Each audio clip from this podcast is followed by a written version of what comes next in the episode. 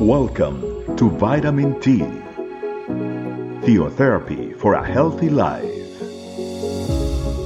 The program for a great start of your day.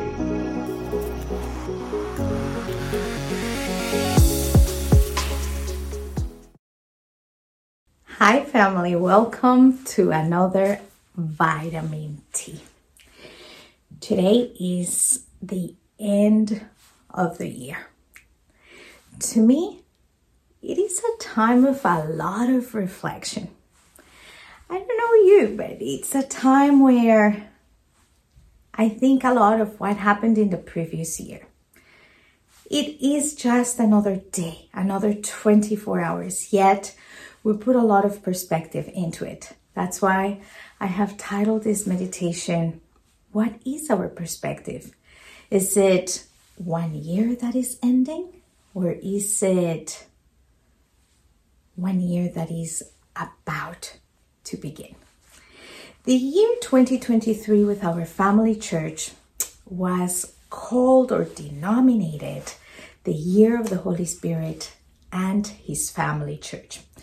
This year, uh, throughout each month, we, we were led by the Holy Spirit uh, each single month to, to grow, to mature, to, to be of good testimony.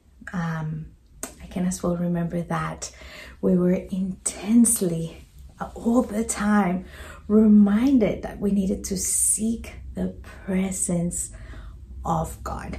And uh, that's why early in the year, we began the year with a fasting period, um, studying out uh, what it meant to be in the presence of God, in a place that God Himself calls His secret.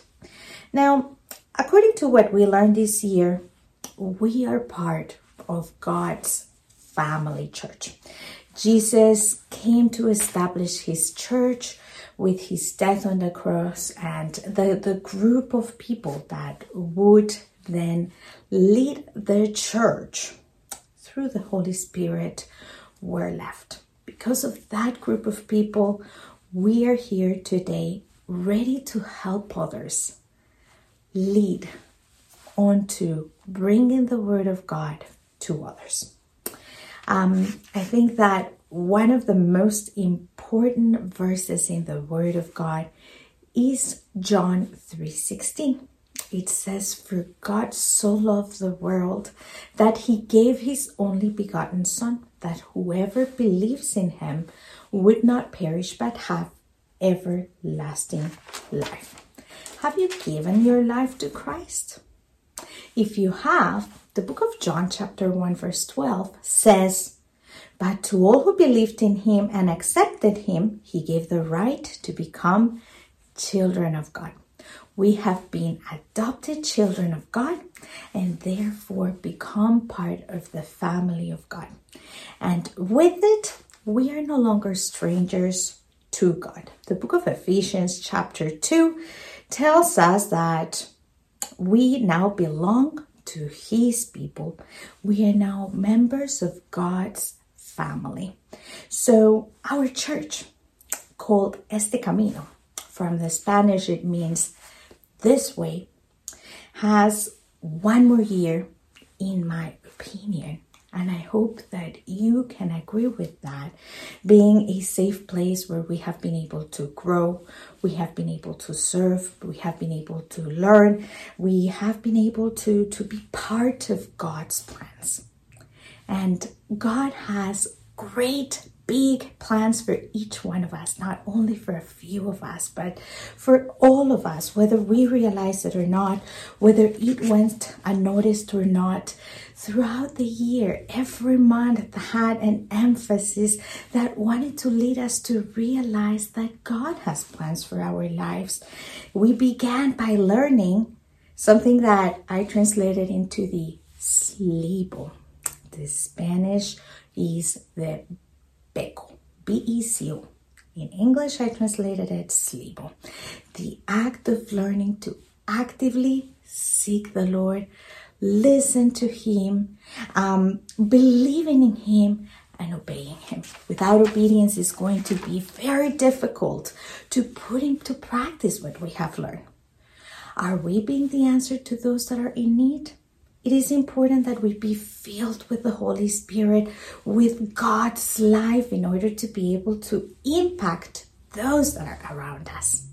The book of John, chapter 14, verse 26, teaches us the importance of the Holy Spirit in our life in order to impact others' lives. It says, But when the Father sends the advocate as my representative, that is the Holy Spirit, he will teach you everything and will remind you of everything I have told you. We, family, we need to strive to win those souls that are in need. And sometimes we say, but I don't know what to say. I don't know how to say it. I don't know how to do it. 360 days, another turn to the to the sun, and we needed to learn to be in God's presence, learning from His Word of God, studying the scriptures, being in congregation, being participants of God's holiness in our life, in order for Him to let the Holy Spirit act through us. This is how the Lord Jesus bestowed His authority upon us. One of the most important verses that the Lord gave us, our Father, was John 3:16, which I just said. But I think one of the most important verses or things that Jesus said in his life are written in the book of Matthew at the end, where he said, I have been given all authority and I am giving it to you. Um, our challenge is to maintain that deep and constant communion with the Holy Spirit in order to go and impact the world that is around us. We are the family church of God. We can't remember, and if the whole year passed and we did not impact lives, don't worry. View it as today you finalize your learning, and tomorrow you can begin the work that the Lord has begun for your life. So, what is your perspective? One year that ends, let's start a new year? Or I just graduated from the year 2023 and I am going to begin the 2024 putting in practice everything that I learned. And if we if I did not know, remember or learned what I was taught, what we reviewed throughout the whole year, it's not too late.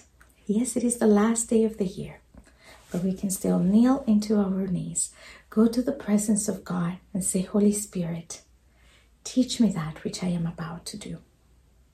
Did we use that blank check that the Holy Spirit wanted to give us this year? If not, it's still available. Go cash it. It is His grace. It is His love. It is uh, the the way in which we can be models. We can be examples to others. So love the congregation that you are in. Love your pastors. Seek the presence of God. We need to seek these things. Just as we're learning that um, fasting that we did at the, at, at, at the middle of the year, right? We need to pray without ceasing. We need to live in holiness. We need to make use of the gifts that the Holy Spirit has given us. But we will not experience that exciting life that the Holy Spirit has for us if we don't seek. That's why the word says, Seek and you shall find. Knock and it will be opened. But if we don't seek that, then what type of fruit are we going to produce? The Lord is seeking fruit in us. This year, 2023, we have seen so many things happening. The, the, the signs can be seen. The Lord is coming soon. We are experiencing the pains of the birth, of the coming of the Lord wars and rumors of wars, earthquakes, famines, and so many other things. What are we waiting for, family? We can say, I don't know how to share the word any longer. We have neighbors that maybe say they're atheist. They need the Lord. We need to become that visible testimony for those that are not believing in the Lord. We need to become part of that love that they need to experience. We need to be committed. We need to become those um, disciples that are constant, that are willing to work for the Lord, that are willing to go the extra mile.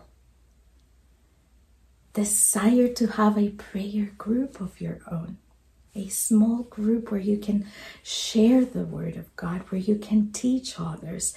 The Holy Spirit will lead you. Now is the time to do so. And if you say you would have it and you haven't started it, now is the time the year is ending, but not your opportunity to do what you learned this year. Don't put it in a bucket and forget about it. Put it into practice because it is the only way that we are going to be those agents of change to a world that is in need. Commit to the Lord this year that is about to begin with more communion, more Word of God, more praise to Him, more holiness, not ever leaving your congregation. We are. We have such blessing of belonging to Este Camino Church.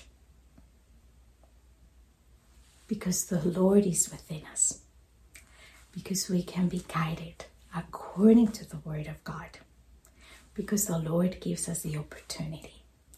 Let's shake off our unbelief and let's continue to walk with the Lord with the fruit that the Holy Spirit has given us.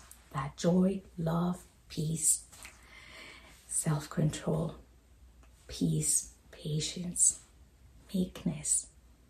Allow the Holy Spirit to work in you every single day of your life. Let's pray, family.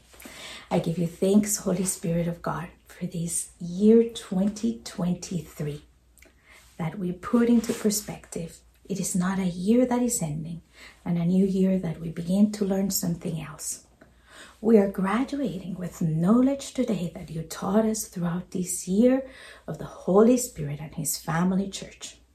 We declare ourselves your unconditional disciples, seeking to do your will your great commission to be those agents of change that the world needs, the world in need.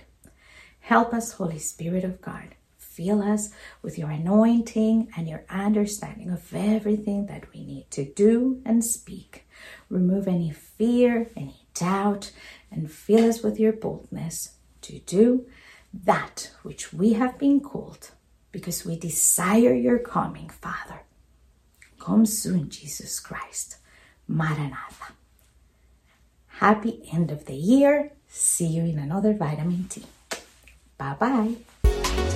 Thanks for joining us. Remember, the vitamin T can be found in audio, video, and written versions in our website, estecamino.com. We'll be waiting for you tomorrow for your daily vitamin T. Theotherapy for a Healthy Life.